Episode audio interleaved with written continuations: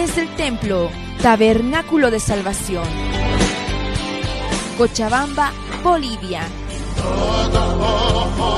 Te invitamos a escuchar la poderosa palabra de Dios a través de su siervo, el pastor José Carlos Huanca. Disponga su corazón y reciba la administración del Espíritu que cambiará su vida.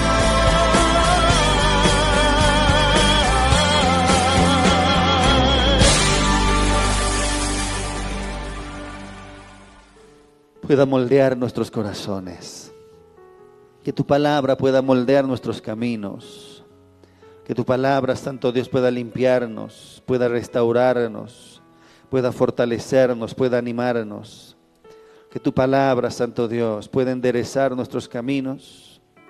No queremos, Señor, ser ciegos a lo que tú estás haciendo. No queremos tener nuestra vida aparte, Señor, de lo que tú quieres que tengamos. Una vez más queremos rendir nuestras vidas y nuestra voluntad, Señor, delante de ti.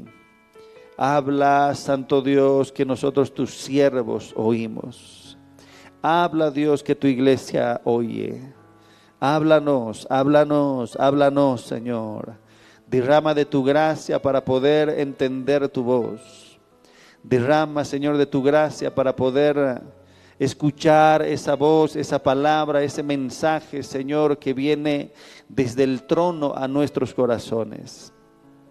Una vez más, Santo Dios, que tu palabra pueda ser predicada en este lugar y a través de los medios, a través de las redes sociales, de la internet, de la radio, Santo Dios, que seas tú hablando a tu pueblo.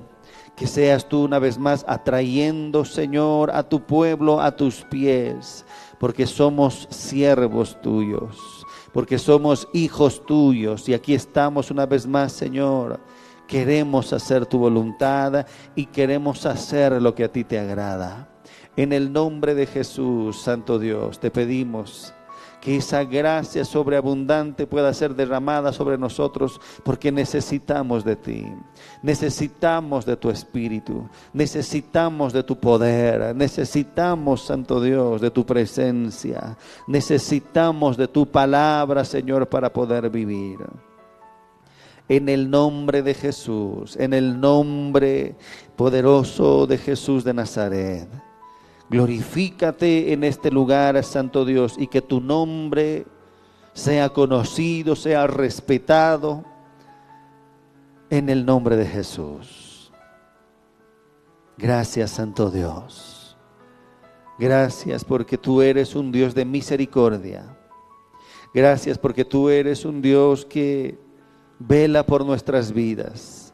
Tú eres un Dios bueno. En el nombre de Jesús, gracias Señor. Gracias Señor, gracias Señor. Amén, amén y amén. Amén, mis amados hermanos, les, le invito a ir a la palabra en Éxodo capítulo 33, verso 1. Éxodo capítulo 33, verso 1.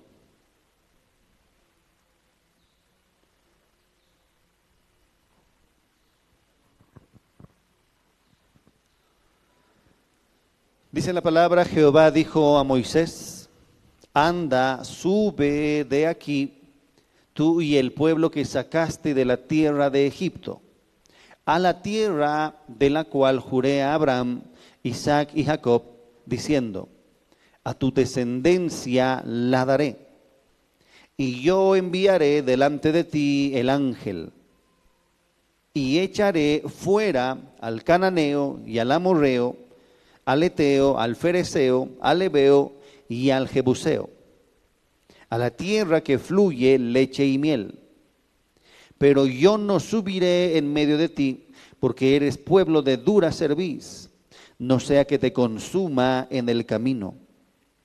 Y oyendo el pueblo esta mala noticia, vistieron luto, y ninguno se puso sus atavíos porque Jehová había dicho a Moisés, di a los hijos de Israel, vosotros sois pueblo de dura cerviz. En un momento subiré en medio de ti y te consumiré. Quítate pues ahora tus atavíos para que yo sepa lo que he de lo que te he de hacer.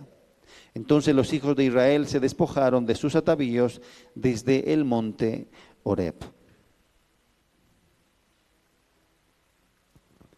Dios había prometido al pueblo de Israel, como usted sabe, que este pueblo iba a ser pueblo de Dios, un pueblo diferente a las otras naciones. Amén, un pueblo escogido, un pueblo que se iba a distinguir porque era un pueblo vivo, un pueblo donde Dios vivía en medio de su pueblo. Dios había prometido que este pueblo iba a ser un, un pueblo singular, un pueblo diferente, un pueblo donde Dios iba a mostrar su voluntad, un pueblo que andaba de acuerdo a la voluntad de Dios un pueblo que tenía leyes de Dios, que las cumplía, que andaba de acuerdo a lo que Dios había dispuesto. Amén. Un pueblo que en su inicio había prometido, dice la palabra, había prometido a Abraham, había jurado a Abraham que de su simiente iba a salir la salvación a todos los pueblos y a todas las tierras, a todas las naciones. En su simiente. Eso significa de que eh, en base a su descendencia Dios iba a proveer un sacerdote fiel, iba a proveer el Salvador del cual iba a venir la salvación a todos los pueblos, a todos los reinos, a todas las naciones de este mundo. De esa simiente iba a salir también la nación, una nación de su propio hijo Isaac, iba a salir una nación que Dios iba a bendecir, que Dios iba a prosperar, una nación completamente diferente a todas las naciones del mundo. Dice la palabra, Jehová dijo a Moisés, anda, sube de aquí, tú y el pueblo que sacaste de la tierra de Egipto. Ustedes saben de que Dios eh, vino eh, a salvar al pueblo de Israel de Egipto. Dios vino con mano poderosa y los salvó y los rescató y peleó por ellos. Amén. Endureció el corazón de Faraón y aún así eh, en base a su poder, él con su mano poderosa sacó a todo el pueblo de Egipto, los rescató para que sean pueblo suyo. Un pueblo que Dios quiso eh, atraerlos a sí mismo. Amén. La voluntad de Dios era que Dios mismo o la presencia de Dios esté en medio de ellos en todo momento. A cualquier lugar donde vayan, Dios tenía que estar ahí. Era un pueblo que tenía que traerle fama a Dios. La gente y todos los pueblos de la tierra tenían que conocer a Dios por el pueblo de Dios. Amén. ¿Quiénes son este pueblo? E, e, este es un pueblo extraño, un pueblo de leyes celestiales, un pueblo que, que, se rige o que anda por la ley de dioses que no están aquí en la tierra. Y este pueblo iba a decir, sí, justamente porque el Dios de los cielos es nuestro Dios. Y el Dios de los cielos ha decidido visitarnos y ha decidido vivir en medio de su pueblo. ¿Cuánto dicen amén? Este pueblo estaba... Eh, Dios había decidido más bien vivir en medio del pueblo. Dios había decidido caminar con este pueblo. ¿Por qué? Porque así es Dios. Porque Dios había prometido, dice, había jurado a Abraham, Isaac y Jacob que ese pueblo iba a ser suyo. Amén. La voluntad de Dios era caminar con el pueblo. La voluntad de Dios era vivir en medio del pueblo. Era estar en medio de las familias del pueblo era bendecir al pueblo en sobremanera, en sobreabundancia.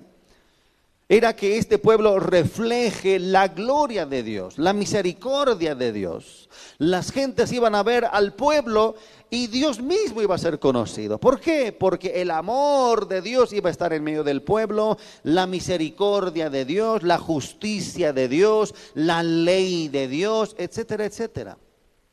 Entonces, haciendo un poquito de contexto, Dios los saca de, Egipto y los lleva les, les, dice, yo les voy a dar una herencia, yo les voy a dar una tierra donde fluye leche y miel, y ahí ustedes van a ir a vivir, y yo voy a derrotar a todos sus enemigos grandes, y yo les voy a dar una tierra donde fluye leche y miel. Amén.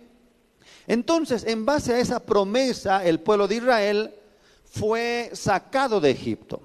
Dios con mano poderosa los sacó de Egipto, peleó en contra de Faraón, mató a Faraón y, mató a todo el ejército de, Egipto y lo sacó e hizo milagros y partió el mar en dos, etcétera, etcétera. Y ellos iban camino a la tierra prometida. La tierra prometida es un símbolo de una tierra donde gobierna Dios. Amén. Un símbolo del reino de Dios.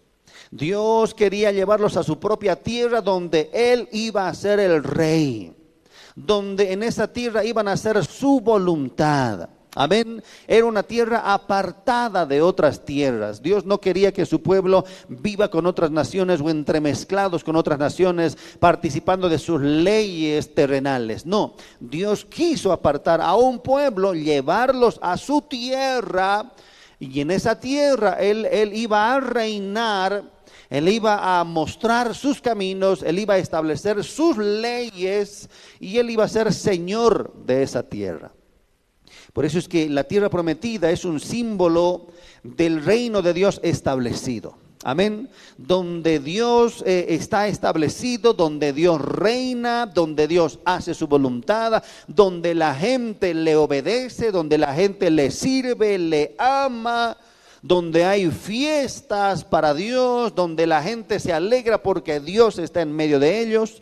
Dios estaba consolidando este plan y lo primero que él hizo es traerlos, rescatarlos de, Egipto y a través del desierto les estaba yendo, les estaba llevando a la tierra prometida, a la tierra donde fluye leche y miel.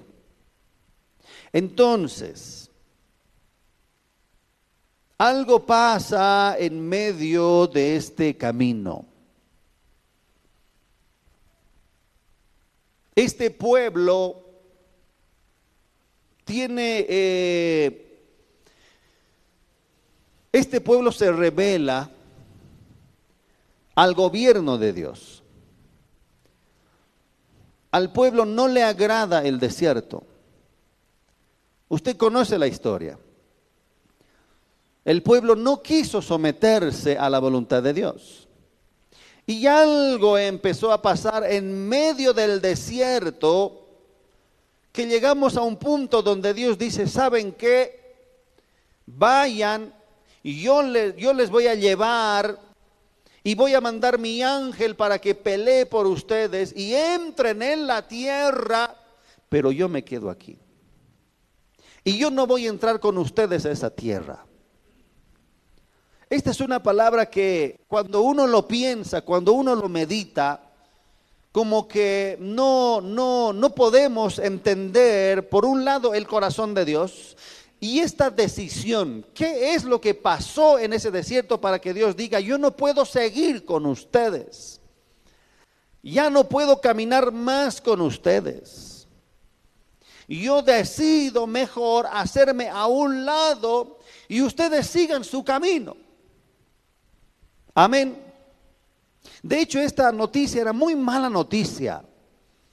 Porque Dios había dicho, yo voy a vivir en medio de ustedes, háganme este un templo y mi presencia va a estar ahí y yo quiero vivir en medio de ustedes. E, e, e, esta, esta noticia para el pueblo de Dios era asombrosa, porque el Dios del cielo iba a vivir en medio de las tiendas de hombres terrenales.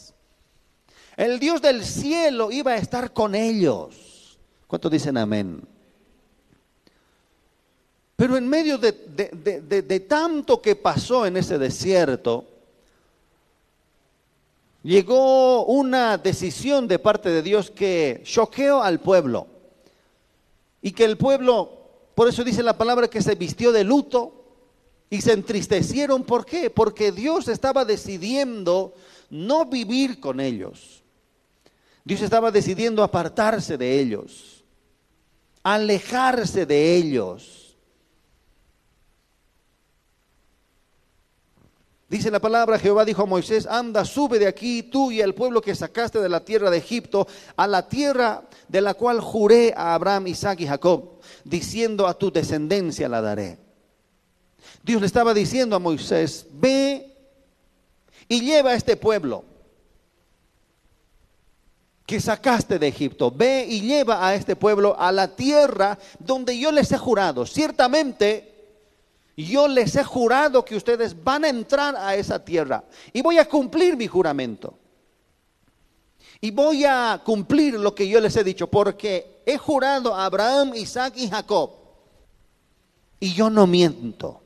Amén. ¿Cuántos saben de que Dios no miente? Dios no es, no es hijo de hombre para arrepentirse, dice la palabra. Y Dios estaba diciendo, yo les voy a dar esa tierra. Ustedes van a entrar para que no digan que yo no he cumplido, para que no hablen mal después de mí, diciendo de que yo no he cumplido mi palabra, les voy a dar lo que he jurado, porque ciertamente he jurado a Abraham, mi amigo, a Abraham mi siervo, y les voy a dar esta tierra. Y yo voy a enviar delante de ti el ángel, versículo 2, y echaré fuera al cananeo y al, al amorreo, al eteo, al fereceo, al ebeo y al jebuseo.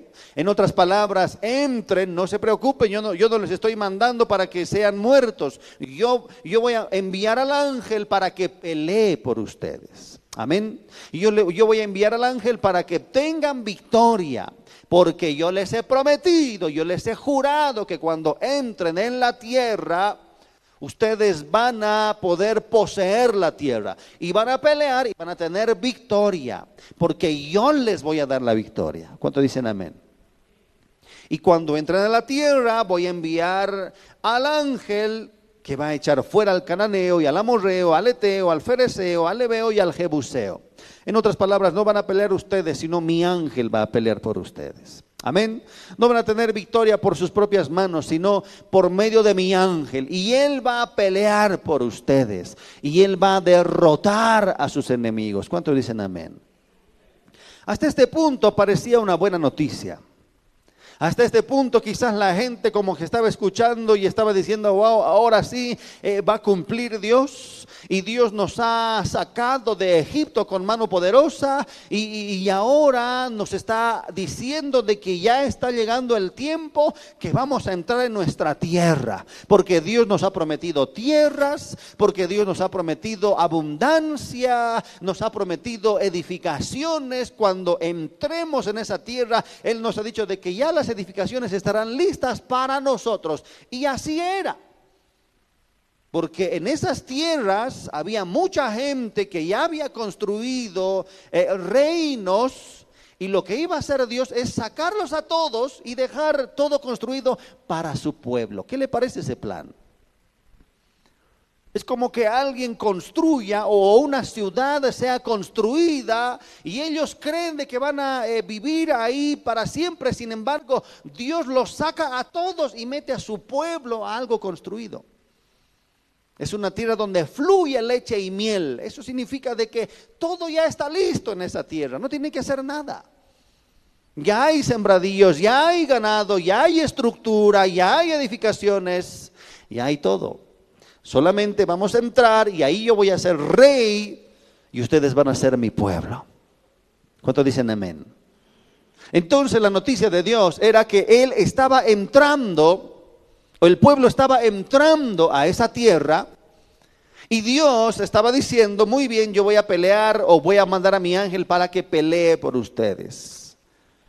Hasta este punto parece que era una buena noticia. A la tierra que fluye leche y miel. Versículo 3 pero yo no subiré en medio de ti porque eres pueblo de dura cerviz, no sea que te consuma en el camino. Yo creo que cuando el pueblo de Israel escuchó esta parte de la noticia, todos abrieron sus ojos.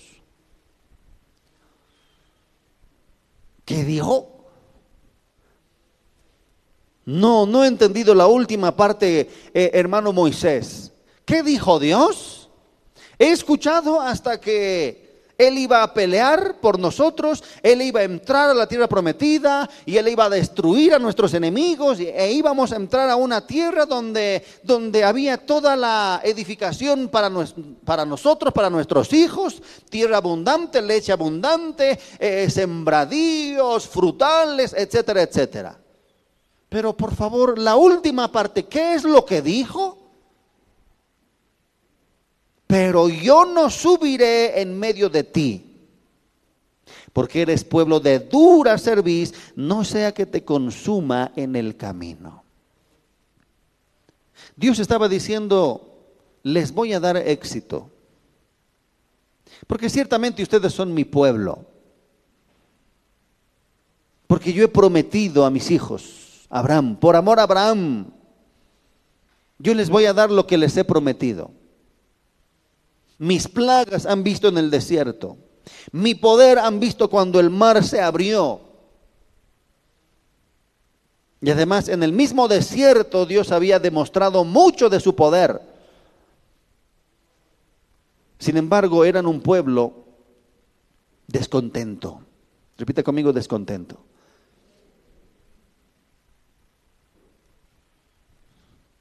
Llega un punto en que Dios estaba diciendo, no puedo estar contigo, no puedo estar en medio de ti, porque era un pueblo rebelde, repita conmigo, rebelde. Era un pueblo malagradecido. Era un pueblo incrédulo.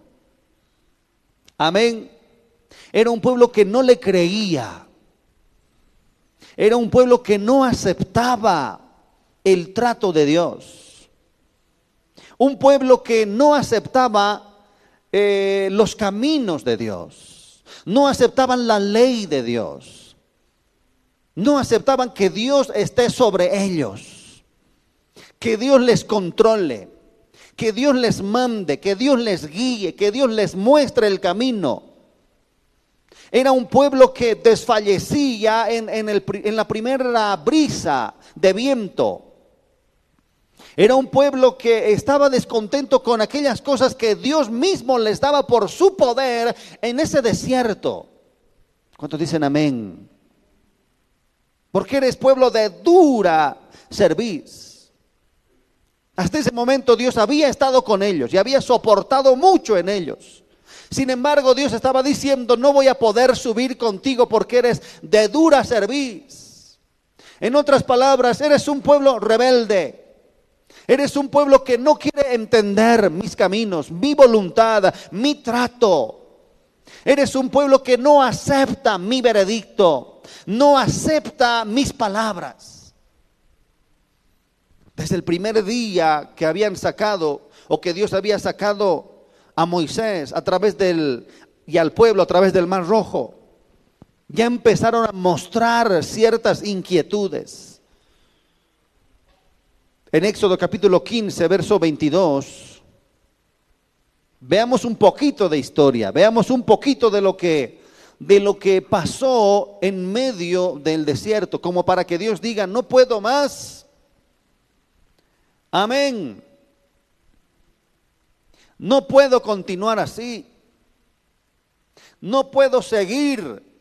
Qué terrible es cuando alguien le, dije, le dice a su pareja porque siempre Dios y el pueblo, Dios lo ha, lo ha mostrado como una relación de esposos. Él es el esposo y su pueblo es la esposa. Él es el esposo y su iglesia es la esposa. Pero qué terrible es cuando uno en la pareja dice, sabes, mira, mira, no puedo vivir contigo. No puedo estar así. Ya no puedo más. Qué, terrible es cuando, cuando el esposo o la esposa o el novio o la novia o no sé, le dice a su pareja, ya no puedo más. Y el otro dice, ¿cómo, ¿cómo que ya no puedes más? Sí, ya no puedo más con esto. Ya no puedo seguir con esta relación. Prefiero irme. Prefiero salir de aquí.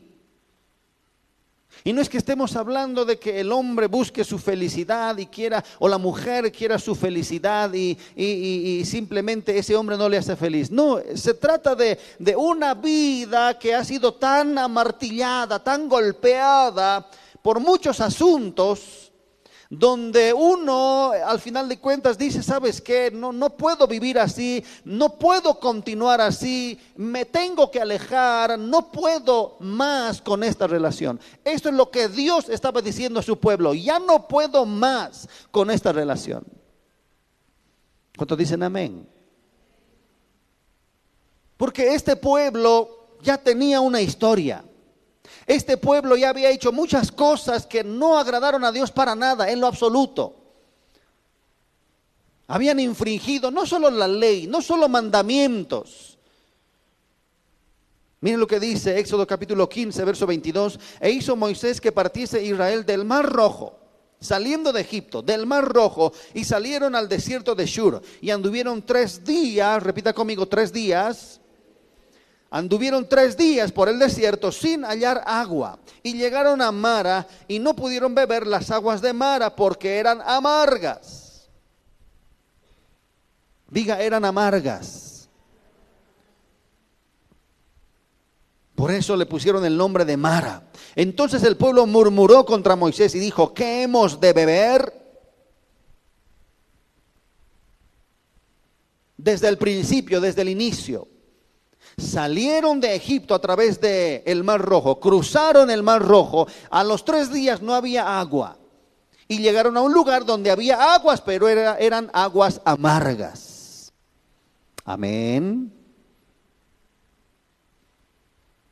Y dice, y Moisés clamó a Jehová, y Jehová le mostró un árbol, y lo echó en las aguas, y las aguas se endulzaron. Allí les dio estatutos y ordenanzas, y allí los probó. Repita conmigo, allí los probó. Y dijo, si oyeres atentamente la voz de Jehová tu Dios e hicieres lo recto delante de sus ojos y dieres oído a sus mandamientos y guardares todos sus estatutos, ninguna enfermedad de las que envié a los egipcios te enviaré a ti, porque yo soy Jehová tu sanador. Los probó. Y uno dice, pero ¿por qué Dios tiene que hacer esto? ¿Por qué Dios no les, no les da o no les lleva por un camino donde hay aguas? ¿Por qué Dios no, no, no, no les lleva, ya que Él es Dios tan grande y poderoso, en, en, estos, en estos días, porque solamente eran días que necesitaba el pueblo de Israel para salir de Egipto, cruzar el Mar Rojo y unos días para llegar a la tierra prometida? Eran días. Y uno dice, ¿por qué en esos días Dios no hizo llover en el desierto? ¿Acaso Dios no es poderoso? ¿Por qué Dios no, les llevó por, por lugares donde había aguas? Uno se puede preguntar muchas cosas del trato de Dios. Uno puede decir por qué Dios permite. Sencillamente porque es Dios. Sencillamente porque Él prueba a su pueblo. Y porque Él va a probar y quiere probar y va a probar y no importa cuántos días pasen, otra vez va a probar a tu corazón porque Él es Dios, porque así Él trata a sus hijos, a su pueblo. Entonces, ¿qué es lo que pasa? Viene la primera prueba y el, y el pueblo empieza a murmurar y el pueblo empieza a decir, ¿qué es lo que está pasando? Ya son dos días, no hemos visto nada, nos hemos callado, pero al tercer día al tercer día encontramos estas aguas amargas. ¿Qué está pasando aquí? ¿Por qué Dios permite esto? Aguas amargas. A nadie le gusta las aguas amargas. A nadie le gustan los tiempos amargos. ¿Cuántos dicen amén? A nadie le gusta pasar estos tiempos difíciles. Las aguas amargas representan tiempos amargos. Representan momentos que no le agrada a nadie vivirlo. A nadie le gusta pasar por problemas. A nadie le gusta pasar por eh, eh, eh, faltas. Si Dios me ha sacado del desierto, pues ahora que me bendiga en todo el camino hasta llegar a la tierra prometida. Y que no me haga faltar nada. Pero a nadie le gusta. Pero Dios es Dios. Repita conmigo, Dios es Dios.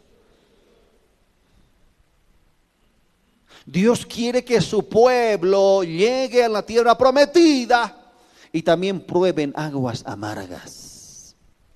¿Cuántos dicen amén? En el plan de Dios estaban estas aguas amargas. Amén.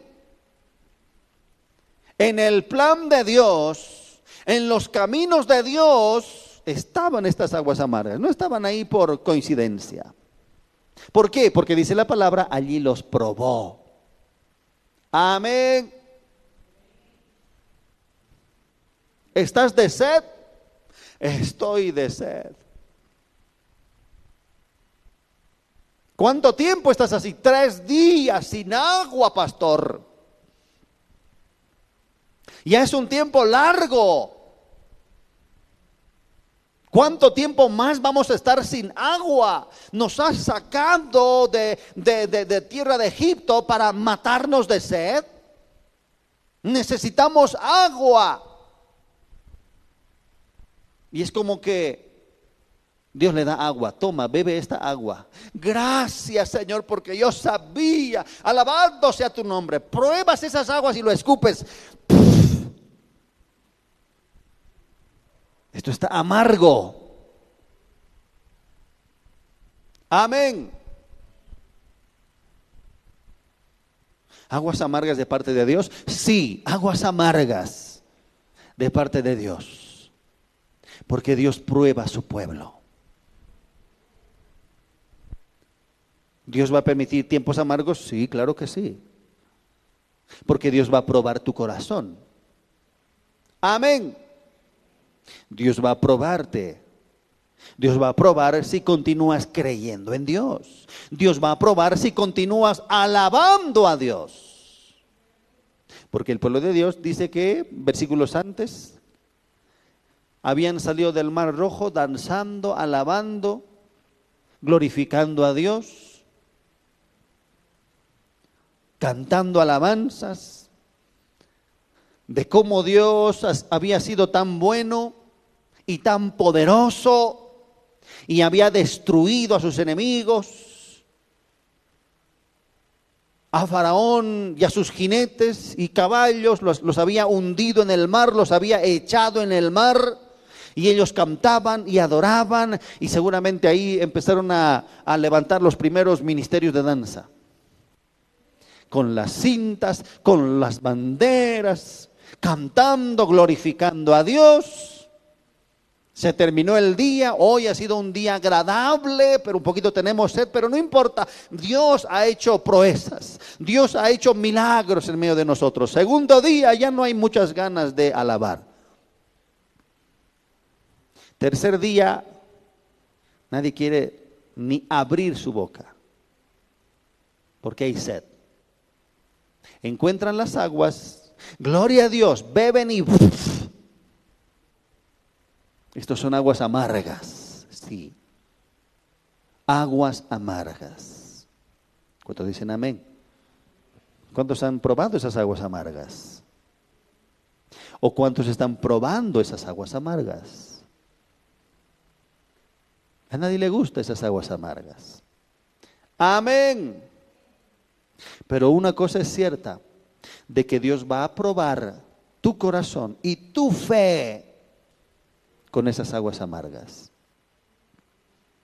Dios va a probar tu corazón y tu fe con esas aguas amargas. Porque a Dios no le impresiona tanto como tú alabes y adores y saltes y brinques cuando, cuando Dios ha venido con fuerza y te ha librado de tus enemigos y te ha dado lo que tú querías. No, a Dios le impresiona más qué es lo que tú dices y haces cuando estás bebiendo esas aguas amargas. Amén. Es ahí donde Dios se acerca y escucha, ¿no? Porque en medio de todo el bullicio y bullicio y, gente que alaba y adora y amén, amén, amén. Pero cuando están en las aguas amargas, a ver, a ver, me voy a acercar un poquitito. ¿Qué, están, qué están eh, susurrando? ¿Qué están murmurando? ¿Qué están diciendo entre ellos? ¿Usted sabía que, que Dios, a Dios le encanta acercarse cuando empiezan a... Mira, mira,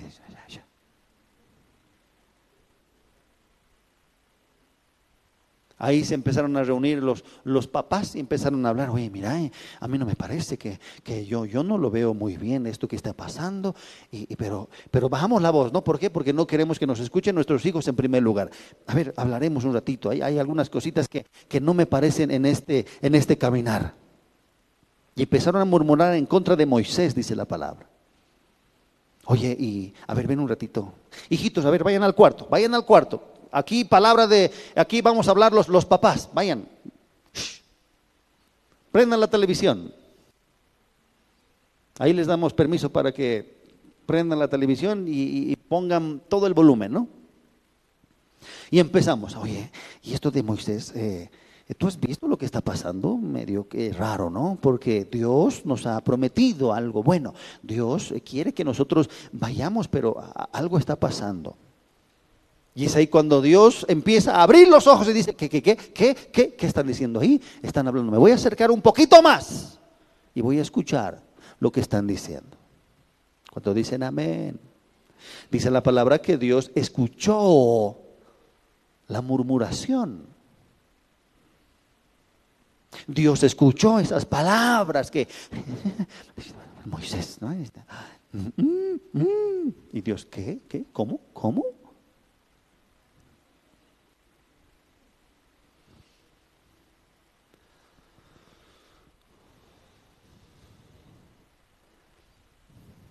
Pero ¿por qué Dios permite? ¿Y dónde está Dios? Que Moisés pues levante con su vara y, haga algo. Tiempos amargos, repita conmigo, tiempos amargos. Aguas amargas. A nadie le gusta. Pero Dios está ahí. Amén. Repita conmigo prueba. Repita conmigo trato. A nadie le gusta las aguas amargas. Pero Dios trata así. Amén. A nadie le gustan los tiempos amargos. Pero Dios trata así. Porque Él tiene un propósito y es llevarnos a la tierra prometida. Él tiene un propósito con su pueblo y es llevarlos a la tierra prometida. Pero Él tiene que tratar con su pueblo. Es el trato de Dios. Amén. Es el trato de Dios. Pero ¿por qué a Dios le gusta tratar así? Porque es Dios. Porque en el proceso Él tiene que limpiarte en el proceso, en este caminar, Él tiene que prepararte para esa tierra.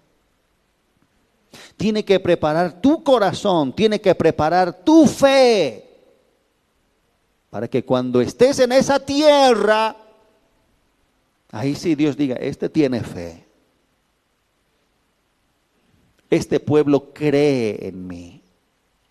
Entonces, ¿por qué, ¿por qué aguas amargas? Vamos a probar si ellos creen en mí. Amén.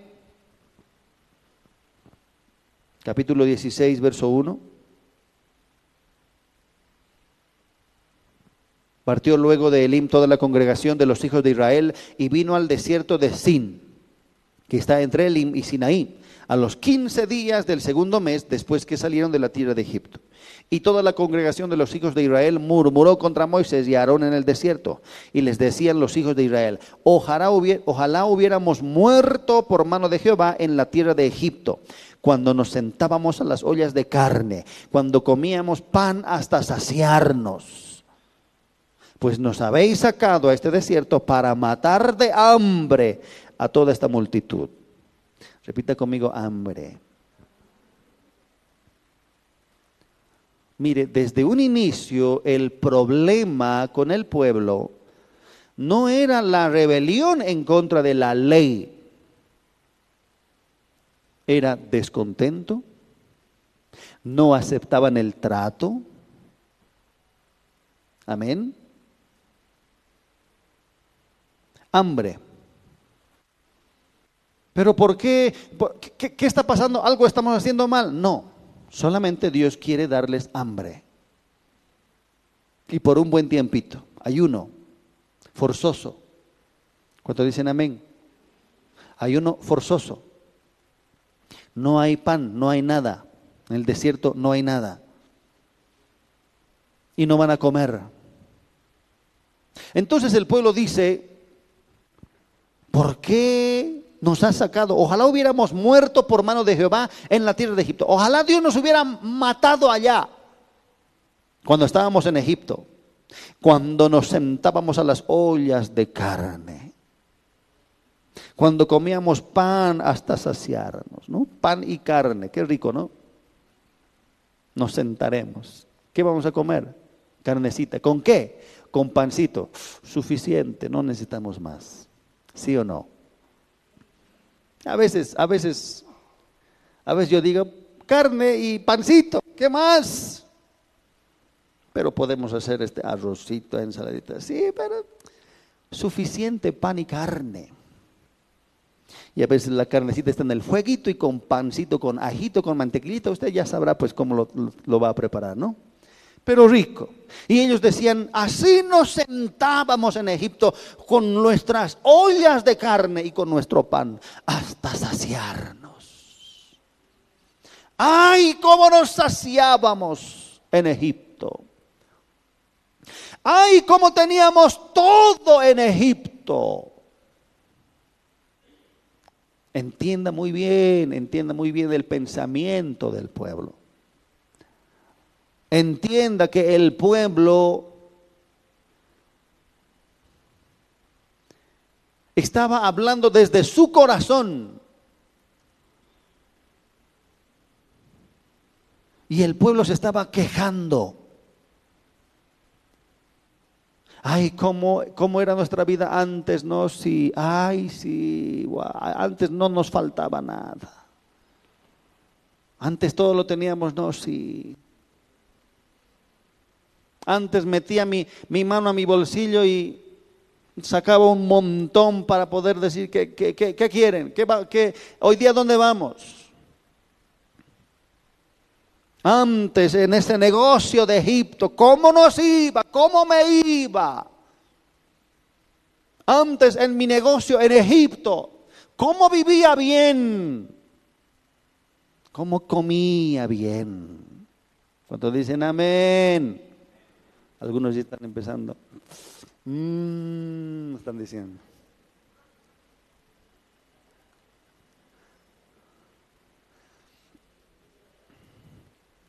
Tiene razón, antes, ay,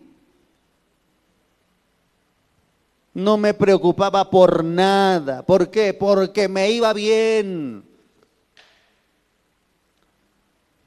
Porque tenía todo bajo control. Y eso es lo que pasa. Al hombre le gusta la seguridad. Al hombre le gusta siempre tener quizás no en, riquezas para, para, para votar, pero sí le gusta tener su segurito, su platita, su ahorrito. ¿Cuántos dicen amén? Y difícilmente el hombre no va a querer renunciar a eso. Pero de hecho Dios lo, lo muestra, lo revela como simplemente el pueblo era esclavo en Egipto, esclavo del sistema, porque es un sistema.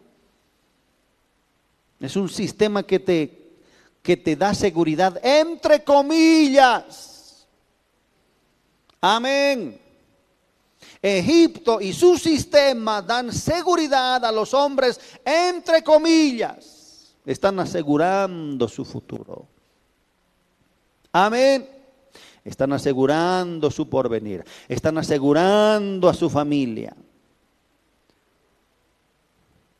Entonces, ojalá hubiéramos muerto por mano de Jehová en la tierra de Egipto cuando nos sentábamos a las ollas de carne, cuando comíamos pan hasta saciarnos. Pues nos habéis sacado a este desierto para matar de hambre a toda esta multitud. Sin embargo, Dios, sobre esta queja, Dios hace llover maná. Amén. En su misericordia, Dios hace llover maná y les da maná. Y cada día ellos tenían que sacar maná. Al sexto día ellos tenían que sacar doble porción para no hacer nada en el séptimo. Pero igual, el pueblo no. El pueblo siempre quería su segurito, quería sus ahorritos. Dios nos dijo de que eh, sacáramos eh, cada día lo que era para el día. Pero eh, algunos ya venían con su carretilla de pan. Ya veías ahí como a los bolivianos, a las bolivianas, con su epi. Así ya venían. ¿Todo eso vas a comer hoy? Sí, decían. Y Dios decía, Dios, Dios estaba airado por este asunto. ¿Sabe por qué? Porque eso no es simplemente, es que este piensa en el mañana, es que, es que este está asegurando para, para el mañana, es sabio. No, eh, para, es, para Dios eso no es que era sabio ni que estaba asegurando su mañana. Para Dios eso significaba falta de fe. ¿Por qué? Porque mañana Dios iba a llover pan. Si tú lo crees, te vas a llevar solamente la porción de hoy. Entonces, cuando el pueblo dice no, por si acaso, ¿no? Es, ese, ese pensamiento eh, del hombre natural, por si acaso, hay que hacer algo siempre, por si acaso. Quizás mañana Dios se le olvide. Quizás mañana Dios esté trabajando mucho y, se vaya a otro lugar y no, no haya para. Además, mucho tiempo hemos estado sin, sin comer nada. Por si acaso nos llevaremos.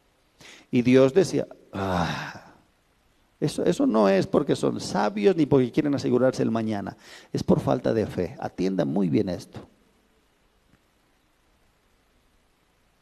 Cuando tomamos ciertas actitudes que tienen que ver con el mañana, cuidado que eso se traduzca como falta de fe. Amén.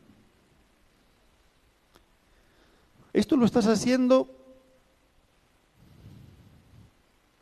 ¿Por qué lo estás haciendo? ¿No será falta de fe? ¿Quieres asegurarte algo para el futuro? ¿No será falta de fe? Y no es que esté mal. Sin embargo,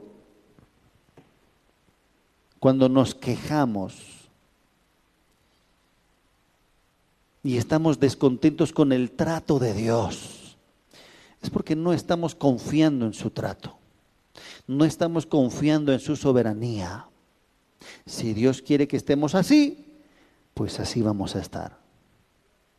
Dios quiere que vivamos así, pues así vamos a vivir. ¿Cuántos dicen amén? ¿Cuántos pueden decir amén de verdad? ¿De verdad lo puede decir? No, no estoy hablando de la palabra, amén. ¿De verdad le puede decir, Señor, yo quiero vivir como tú quieres que yo viva? Porque eso puede significar desierto. ¿El desierto de qué? El desierto de sin. Amén. Señor, quiero beber el agua que tú me des. Eso puede significar mara, aguas amargas. Señor, aquí estoy. Yo he entendido que tú me quieres llevar a la tierra prometida. Desierto de sin entonces. Pero tú, tú quieres, tú quieres que me muera de hambre, no te vas a morir. ¿Cuántos dicen amén? ¿Cuántos saben de que en las manos de Dios no vamos a perecer? No vamos a perecer. Pero creemos que sí vamos a perecer. No vamos a morir, pero creemos que sí vamos a morir. Y en segundo lugar, no nos gusta esa parte de Dios, la inseguridad. Amén. No nos gusta ese detalle. No, yo, quiero tener mi, mi, mi, seguridadcita. Yo quiero tener mis, mis ahorritos por si acaso. Y no es que esté mal, no es que sea malo tener dinero en el banco o ahorros. Sin embargo, mucho de ello, queridos hermanos, puede representar que simplemente dudamos de que Dios mañana se olvide de nosotros. Amén. El día de hoy mismo, muchos pueden decir, parece que Dios se ha olvidado de mí. Repite conmigo, trato de Dios. Capítulo siguiente, versículo 17, toda la congregación, versículo 1, perdón, Éxodo 17.1, toda la congregación de los hijos de Israel partió del desierto de Sin por sus jornadas, conforme al mandamiento de Jehová, y acamparon en Refidim. Y no había agua para el pueblo, para que el pueblo bebiese. Ya no había ni aguas amargas, ya no había, ya no había agua. Amén. Porque si había aguas amargas, hay que buscar el árbol. Dios ya nos ha dado la receta. Pero ahora ni agua sabía. Repite conmigo, refidim. Y altercó el pueblo con Moisés y dijeron, danos agua para que bebamos. ¿Qué le parece ese reclamo? Altercaron, eso significa discutieron con una voz tan alta le faltaron al respeto a Moisés y le dijeron, hoy, ven, dame agua. Tú, tú que nos has hecho salir de Egipto, danos agua para que bebamos. Están diciendo a un hombre en medio de un desierto que ese hombre les dé agua. Esa es una petición ilógica. Porque lógicamente ese hombre no tiene nada, pero eso sale del corazón. Eso significa queja, rencilla. Eso significa no, no estoy de acuerdo, no me gusta esto, no me gusta este desierto. ¿Por qué Dios no nos da agua para beber? Amén.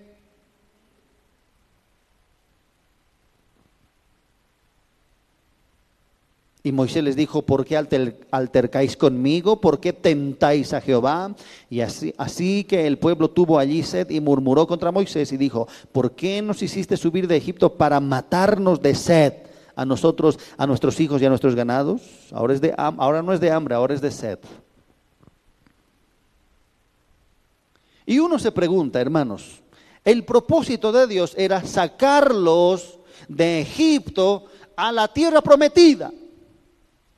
Que pase por el desierto del trato de Dios. Que pasen por el desierto de la prueba de Dios.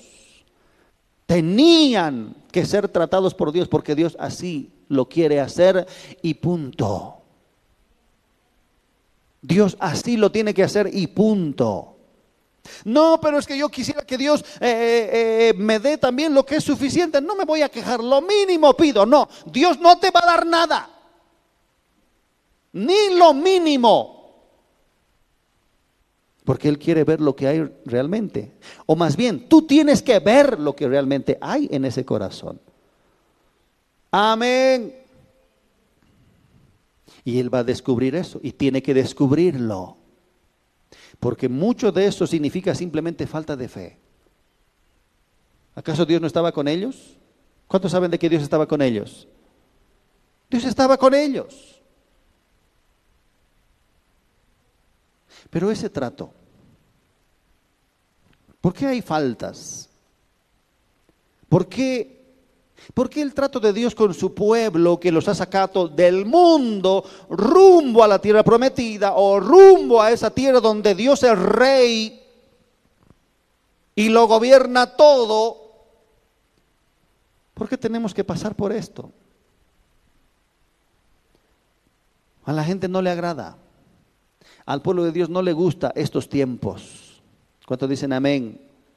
No les gusta. No nos gusta porque el hombre es así. Si servimos a Dios, queremos el sueldo por adelantado. Queremos seguro de vida para nosotros, para nuestros hijos. Si servimos a Dios, queremos que Él derrame de, de su sobreabundancia por adelantado sobre nosotros. A nadie le gusta esta inseguridad. ¿Cuántos dicen amén? Números capítulo 11, las quejas del pueblo.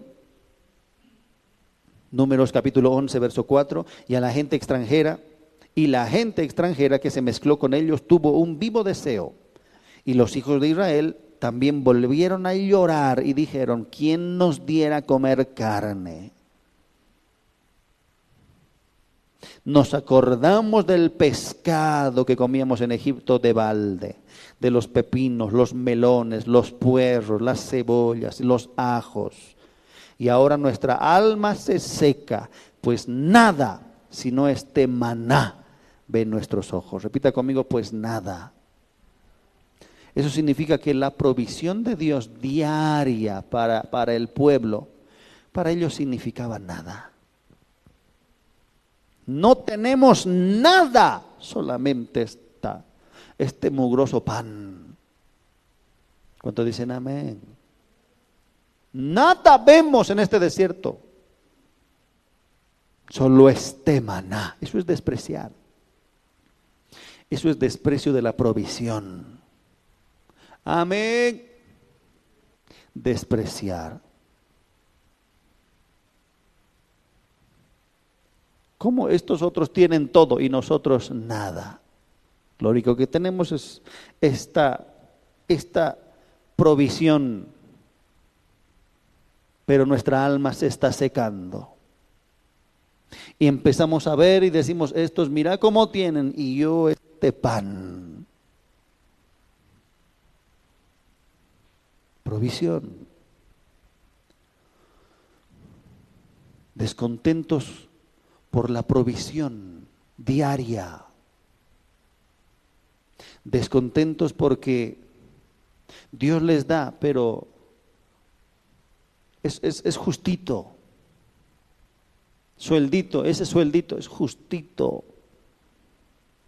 Quisiera como estos otros egipcios tienen, pero yo, este sueldito ya está partido en, en mil. Todo, para todo me tiene que servir este es mísero sueldito. Amén descontentos. ¿Se da cuenta? No estamos tocando puntos de fornicación, eh, idolatría, hechicería en medio del pueblo, etcétera, este, eh, pecados horrendos, no, malagradecidos, descontentos con la provisión de Dios. Amén. Van, van, van a, regañadientes al mercado. Sacan.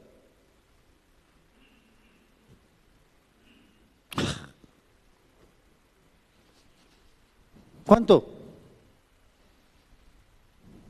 Tantos, otra vez. De menos calidad. Pero esta es la mejor calidad. De menos quiero. No me gusta esa de calidad. Carne molida, la especial o la normal. Miran otra vez. Nervios. Con nervios mejor.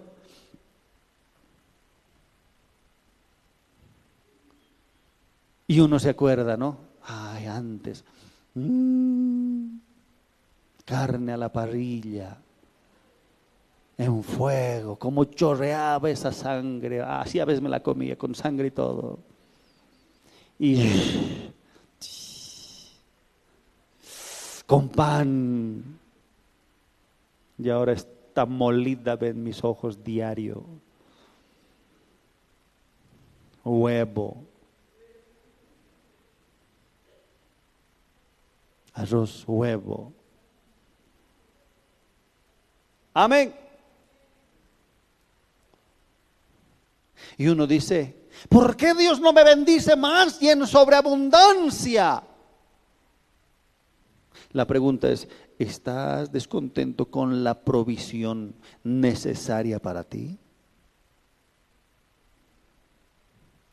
Porque Dios estaba enviando un maná necesario para el día.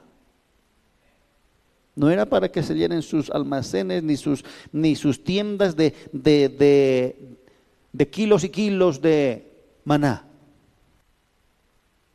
No, era para que comas hoy. Y Dios muchas veces nos va a dar eso, eso para hoy. Aquí está para hoy. ¿Solo esto? Sí. Te va a alcanzar. Esto no alcanza para nada. ¿Estás descontento con la provisión? Amén. Todo se va a las cuentas. ¿Estás descontento con que Dios te dé para las cuentas? ¿Cuántos dicen amén? Mucho cuidado con el descontento. ¿Sabe por qué? Porque por ese descontento empezamos a tomar malas decisiones. Es ahí cuando el pueblo de Dios, por ese descontento, empiezan a tratar mucho cuidado con ese descontento. Mucho cuidado con estar malagradecidos con la provisión diaria de Dios. ¿Por qué? No te olvides que tú estás de paso a la tierra prometida. No te olvides que tú estás de pasada y vas a llegar a la tierra donde fluye leche y miel. Este maná es suficiente para ti. ¿Cuántos dicen amén?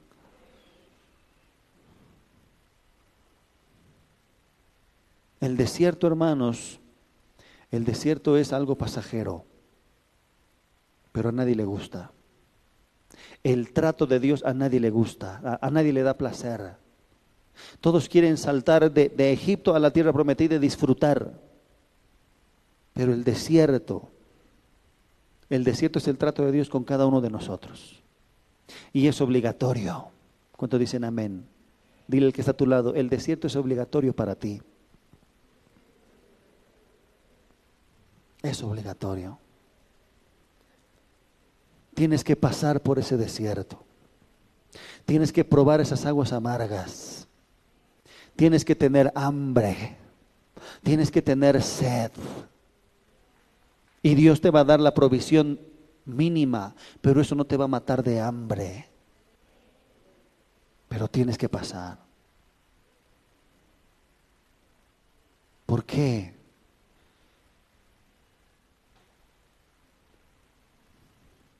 Hay mucho descontento hoy en día en medio del pueblo de Dios. Por eso es que toman decisiones que después pierden de vista el camino que Dios les había trazado para que lleguen a la tierra prometida. Dios ha sacado a un pueblo de Egipto para que sean sus sacerdotes, para que le ministren, para que le sirvan en el desierto. Pero a través del descontento, puede que nosotros estemos en el desierto, pero nuestro corazón sigue en Egipto. ¿Cuántos dicen amén? Descontento. Falta de fe. No creían en Dios. Entonces, esas expresiones, esas palabras, esa murmuración, esa queja, no era, no era del corazón, sino que ya decía, no, no queremos nada. Este maná, lo único que ven nuestros ojos durante estos años o estos meses, ya, ya nos ha colmado hasta, hasta la coronilla. No queremos ver más esto. Queremos carne.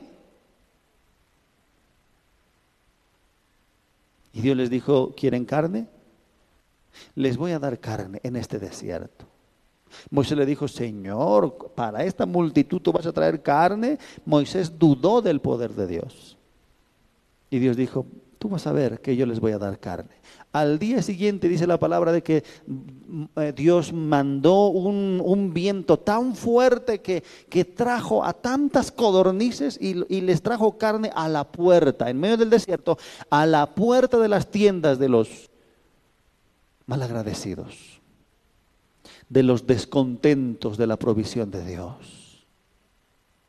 Y usted sabe que esa carne fue para juicio. ¿Cuántos dicen amén?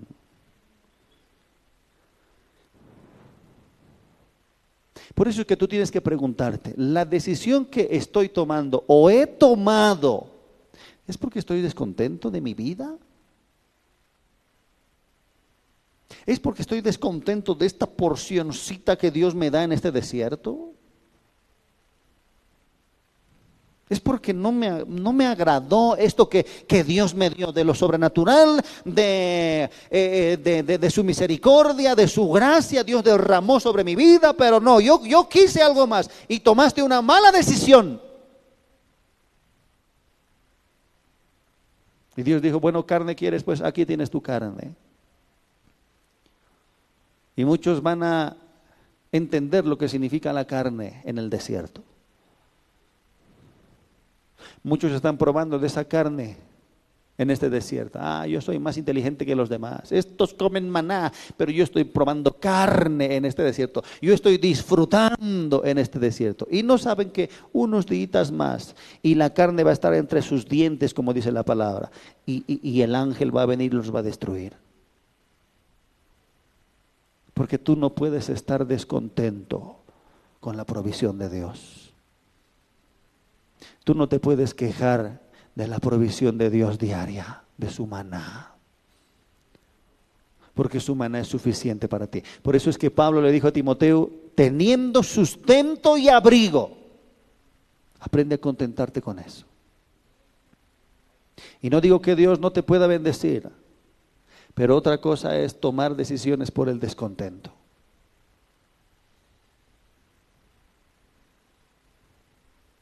Otra cosa es enredarte en los negocios de la vida por el descontento. Porque quieres más. Pronto dicen amén. Porque quiero más. Es que quiero más. Es que antes, ¿cómo yo vivía?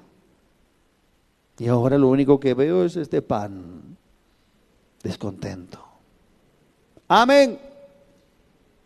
Entonces Dios dice, ya que era un pueblo que murmuraba, que se quejaba, que, que no querían obedecer a Dios, que no creían que Dios les iba a entregar la tierra prometida, porque fueron y vieron y reconocieron la, la tierra prometida y hablaron mal, dice la palabra de la tierra prometida.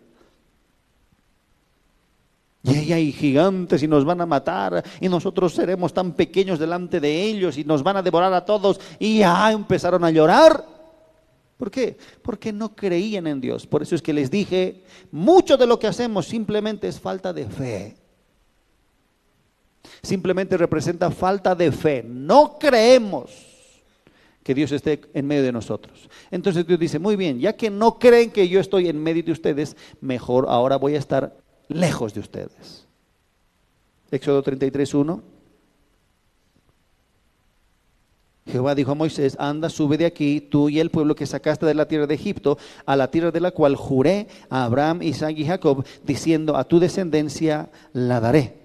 Y yo enviaré delante de ti el ángel y echará fuera al cananeo y al amorreo, al eteo, al fereceo, al ebeo y al jebuseo, a la tierra que fluye leche y miel. Y yo les dije que les voy a dar una tierra que fluye leche y miel, y leche y miel les dará. Amén. Yo les dije que les iba a dar una tierra de abundancia y tierra de abundancia tendrán. Porque Dios no miente. Porque lo mejor está después. Porque lo mejor está cerca, no en este desierto. ¿Cuántos dicen amén? Pero yo no subiré en medio de ti porque eres pueblo de dura cerviz, no sea que te consuma en el camino. En otras palabras, Dios estaba diciendo, saben, he escuchado sus quejas, he escuchado sus murmuraciones, he escuchado sus descontentos, he escuchado sus dudas. Les voy a dar todo lo que ustedes quieren y anhelan. ¿Quieren abundancia? Les voy a meter en la tierra. Pero eso sí, yo no quiero ir con ustedes. Yo no voy a caminar junto a ustedes. Qué terrible es un pueblo que no le gusta a Dios por ser Dios. Te gusta lo que Dios te puede, puede hacer contigo. ¿Te gusta eh, eh, cómo Dios te puede prosperar y cómo Dios te puede bendecir en sobreabundancia? Y cómo Dios te puede guardar y proteger, etcétera, etcétera. Limpiar, cubrir con su sangre, etcétera. Pero no te gusta la prueba de Dios. No te gustan las aguas amargas de Dios. No te gusta el desierto de Sin. No te gusta el refidín. Porque Dios es Dios. Y Él te va a dar, pero después. Repite conmigo después. Pero ya que el pueblo no quiere, entonces que entren en la tierra que fluye leche y miel. Pero eso sí, mi presencia no irá con ustedes. Porque en cualquier momento te voy a consumir. ¿Se da cuenta lo que representa para Dios? Quejas, murmuraciones, descontentos, falta de agradecimiento. Amén. No, estoy, no estamos hablando de la ley, no robarás, no hurtarás, no darás de testimonio, no.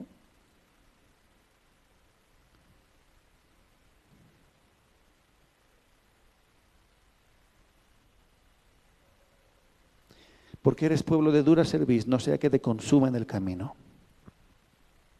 Y oyendo el pueblo esta mala noticia, repita conmigo, mala noticia. En otras palabras, ve y ten lo que tengas, ten lo que quieres, pero eso sí, sin mí. Pero eso sí, ahora ya no voy a estar yo, yo ya no voy a estar contigo. Y oyendo esta mala noticia, vistieron de luto y ninguno se puso sus, atavíos.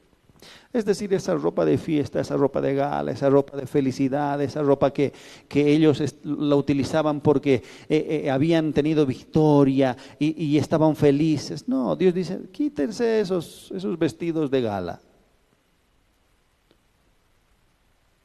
Porque Jehová había dicho a Moisés, di a los hijos de Israel, vosotros sois pueblo de dura cerviz. En un momento subiré en medio de ti y te consumiré. Quítate pues ahora tus atavíos para que yo sepa lo que lo que te he de hacer. En otras palabras, quítate esa ropa de fiesta, porque no es tiempo de fiesta. Amén. Mientras yo veo lo que voy a hacer contigo. Entonces los hijos de Israel se despojaron de sus atavíos desde el monte Oreb. 7. Y Moisés tomó el tabernáculo y lo levantó lejos, fuera del campamento, y lo llamó el tabernáculo de reunión. Y cualquiera que buscaba a Jehová salía al tabernáculo de reunión que estaba fuera del campamento. En otras palabras, Moisés dijo, e-, e-, el, el, tabernáculo representaba la presencia de Dios. Dios estaba en ese tabernáculo. Y Dios le dijo a Moisés, yo voy a salir de aquí. Y llévalo lejos esta tienda de reunión llévala lejos. ¿Sabe por qué? Porque Dios ya no quería más estar en medio de su pueblo. Porque eran descontentos. Porque no confiaban en Dios. Aunque esas aguas eran amargas, no confiaban en Dios. Porque aunque no tenían pan, ellos no decían, por algo será, Señor, eh, oramos que nuestra fe no, no desfallezca y ayúdanos a, a, hacerte fieles aún en el hambre. No, ellos, ellos querían ser saciados en todo momento. Ellos no querían padecer ningún tipo de necesidad en ningún momento. Y a la provisión diaria de Dios, ellos la desecharon. Como diciendo, nosotros no, no merecemos una cita nosotros merecemos algo en abundancia. Amén. Entonces Dios, eh, Moisés dijo, bueno, la presencia afuera. Y todo el que quiera ir a buscar a Jehová, tiene que ir lejos. Y sucedía que cuando salía Moisés al tabernáculo, todo el pueblo se levantaba y cada cual estaba en pie a la puerta de su tienda y miraban en pos de Moisés hasta que él entraba en el tabernáculo. Cuando Moisés entraba en el tabernáculo, la columna de nube descendía y se ponía a la puerta del tabernáculo y Jehová hablaba con Moisés. Y viendo todo el pueblo la columna de nube que estaba a la puerta del tabernáculo, se levantaba cada uno a la puerta de su tienda y adoraba. Y hablaba Moisés, Jehová Moisés, cara a cara, como habla cualquiera su compañero. Y él volvía al campamento, pero el joven Josué, hijo de Num, su servidor, nunca se apartaba de en medio del tabernáculo. Cuando Moisés entraba, Dios descendía. Cuando Moisés salía, Dios se iba. Amén.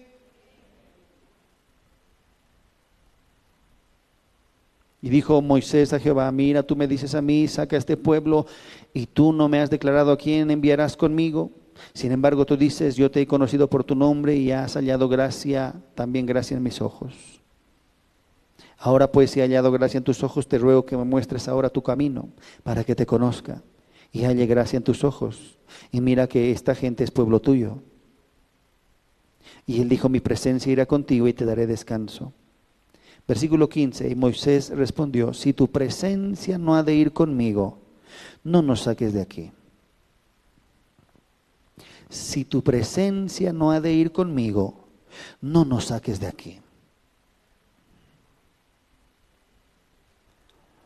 En otras palabras, la presencia de Dios ya no estaba en ese pueblo.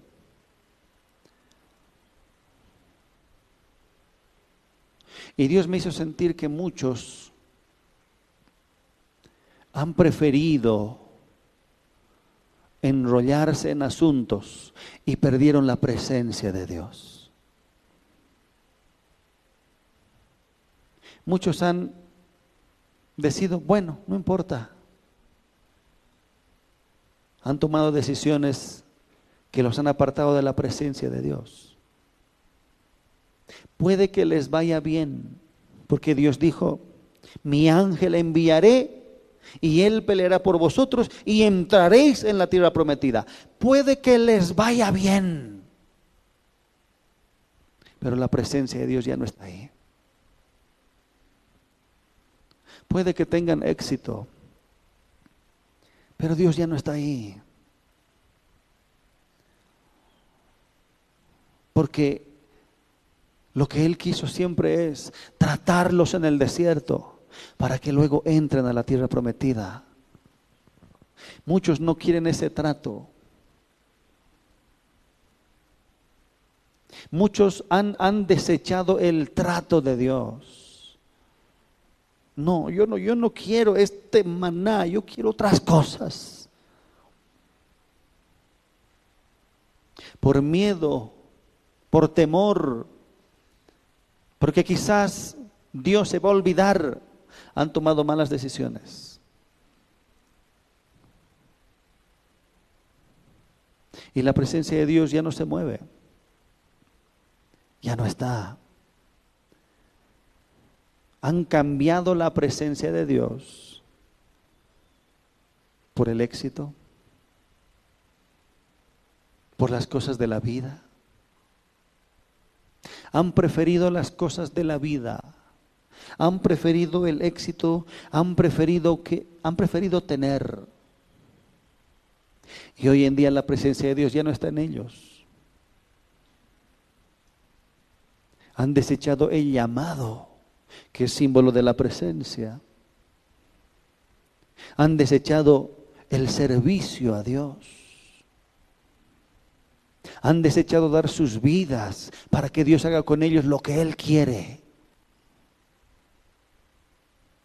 Y en vez de eso han, preferido salvar su vida. Han preferido abrazar un poco las cosas de la vida. Y es aquí donde Moisés dice, Señor, si tu presencia no está aquí, ¿de qué me sirve? En otras palabras, querido siervo, querida sierva, le, hablo como siervo y como sierva de Dios. Si la presencia ya no está en ese usted, e, en ese lugar lleno de éxito, ¿para qué continuar?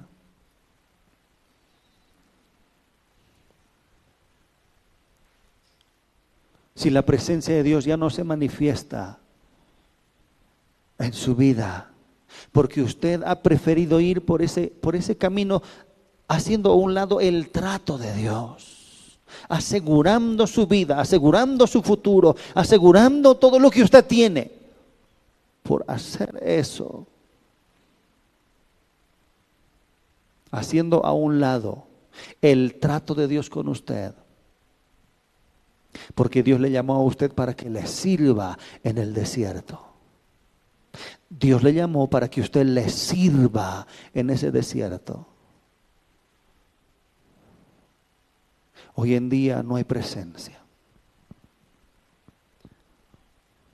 Muchos saben de que Dios ya no está ahí. Muchos, muchos saben de que antes era diferente, pero ahora no porque no quieren pasar el trato, porque no quieren aprender a confiar en Dios. No le dicen, Señor, gracias por la provisión. No le dicen gracias por el maná,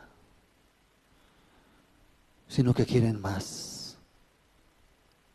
Y por ese hambre y sed de las cosas, se han apartado hoy de la perfecta voluntad de Dios. ¿Cuál es la perfecta voluntad de Dios? Que tú seas un instrumento para que su nombre sea glorificado. Que tú seas instrumento para que para que él sea famoso. Para que la gente conozca a Dios por medio de ti para que la gente se arrepienta de sus pecados por medio o, escuchando tus palabras ungidas, porque vives en la presencia de Dios. Vivir en la presencia de Dios muchas veces es hambre, es, es sed. Vivir en la presencia de Dios muchas veces es aguas amargas, tiempos amargos, tiempos difíciles como pasaron los profetas. Elías dice, vive Jehová en cuya presencia estoy. Eso es porque él vivía en la presencia de Dios. Sin embargo, en términos físicos, él no tenía todo lo que todo mundo desea tener. Ezequiel o Eliseo más bien dijo de igual manera, vive Jehová en cuya presencia estoy. Él vivía en la presencia de Dios. Sin embargo, en los tiempos que le tocó vivir a él con todo el pueblo, eran tiempos de hambre, tiempos de soledad. Porque así es el trato de Dios. ¿Cuánto dicen amén? ¿Estás contento con la provisión?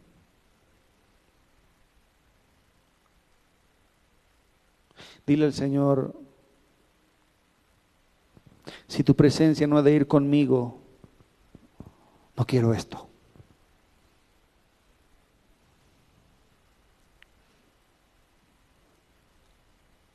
Si tu presencia no ha de ir conmigo, yo no quiero esto.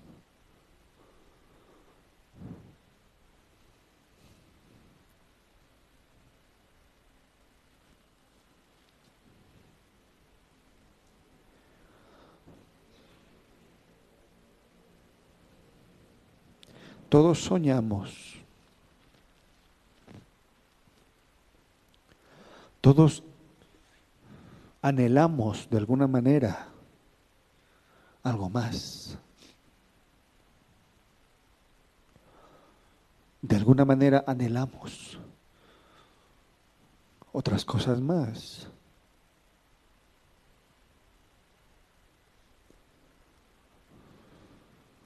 Sin embargo, una vez más debemos decir, Señor, si tu presencia, o si al final de cuentas tú no apruebas esto,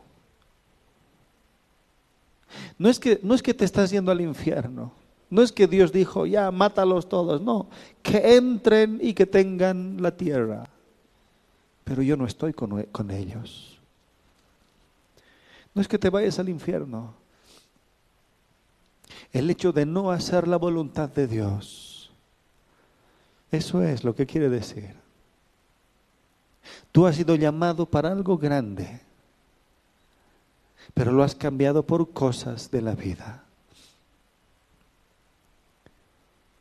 Pero que una vez más ese Moisés, ese espíritu de Moisés se levante en nuestros corazones y clamemos a Dios y le digamos, Señor, yo quiero estar donde tu presencia esté. Si es en estas aguas amargas, quiero beberlas. Porque si tu presencia está aquí, yo también quiero estar aquí. Si es en este desierto donde no hay pan, o en este otro desierto donde no hay agua, pero si tu presencia está aquí, yo quiero estar aquí. ¿Cuánto dicen amén? Póngase de pie un momento, por favor.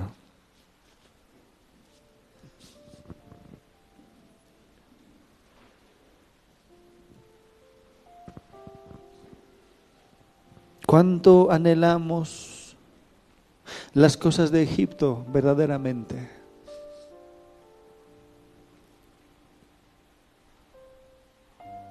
¿Cuánto soñamos con las cosas de Egipto? Y a veces sin darnos cuenta, sin darnos cuenta nos hemos salido de la presencia de Dios para ir en busca de esas cosas de Egipto, momentáneas y pasajeras. Cierra tus ojitos y dile, Señor, yo, yo, yo quiero tu presencia. Yo quiero ir donde esté tu presencia. Yo quiero estar donde esté tu presencia. Porque ¿de qué me sirve ganar el mundo si tú no estás conmigo?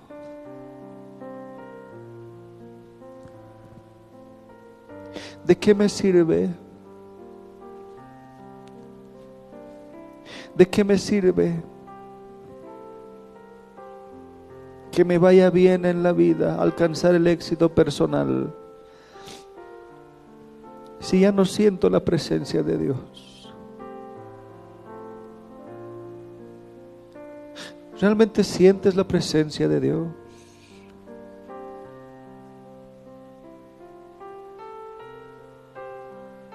Hay muchos que por su descontento tomaron malas decisiones.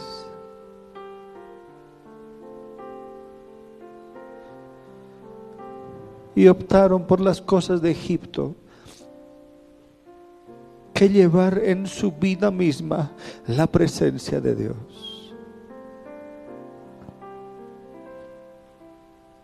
Si tu presencia no va conmigo, Señor, no me saques de aquí. Perdóname si he tomado malas decisiones. Pero si tu presencia no va conmigo, no quiero que me bendigas, no quiero que me lleves a la tierra prometida y envíes tu ángel para que pelee conmigo y obtener esa tierra que fluye leche y miel porque eso es nada si tu presencia no está en mi corazón.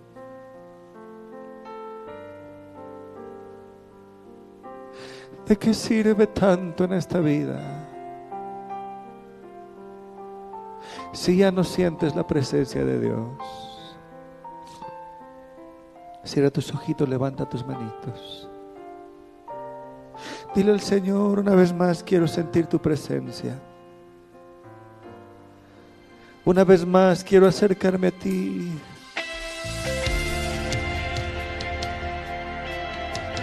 Necesito de tu presencia, dile al Señor, levanta tus manos ahí donde estás.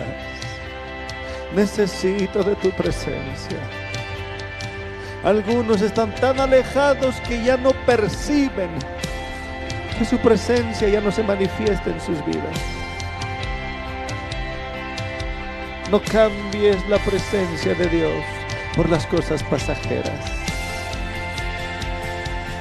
No cambies la presencia de Dios por las cosas de la vida. ¿Cómo puedo obtener la presencia de Dios una vez más en mi alma? Oh Dios. Quiero habitar en tu intimidad, Entra en la presencia de Dios un momento ahí donde estás. donde sé que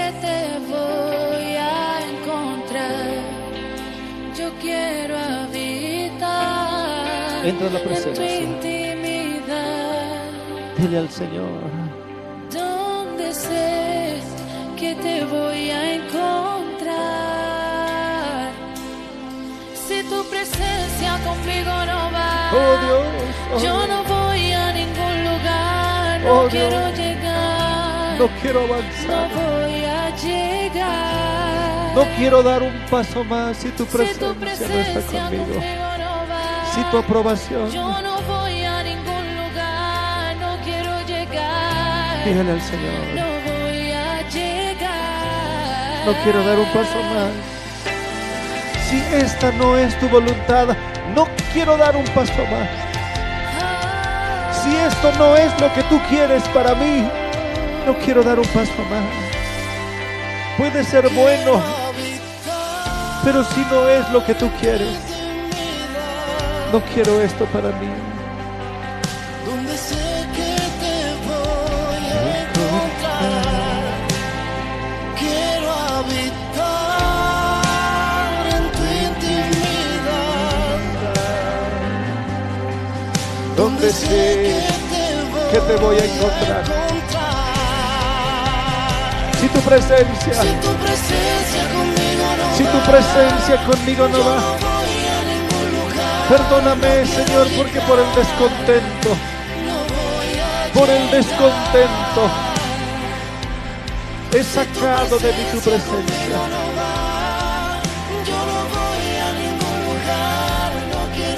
No quiero ir a ningún lugar, dile al Señor, no quiero ir a ningún lugar si tu presencia no está conmigo. Tú deberías estar donde la presencia de Dios está.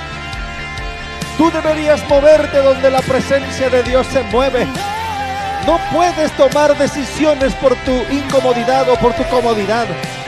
No puedes tomar decisiones por tus faltas, por tus privaciones. Tú tienes que estar donde Dios esté. Tú tienes que ir donde Dios vaya. Tú tienes que hacer lo que Dios te pida. Porque ahí está la presencia de Dios. Aleluya. Aleluya. Muchos están perdiendo ese llamado tan grande. Muchos han dejado de servir a Dios y han dejado ese llamado tan grande por el descontento. Porque no les gusta el trato de Dios. Y no me voy hasta que suceda. Oh, Hasta que tu gloria Yo quiero tu gloria, dile al Señor. Yo quiero tu gloria, yo quiero tu gloria. Y si en este desierto está tu gloria, yo quiero estar donde tú estés.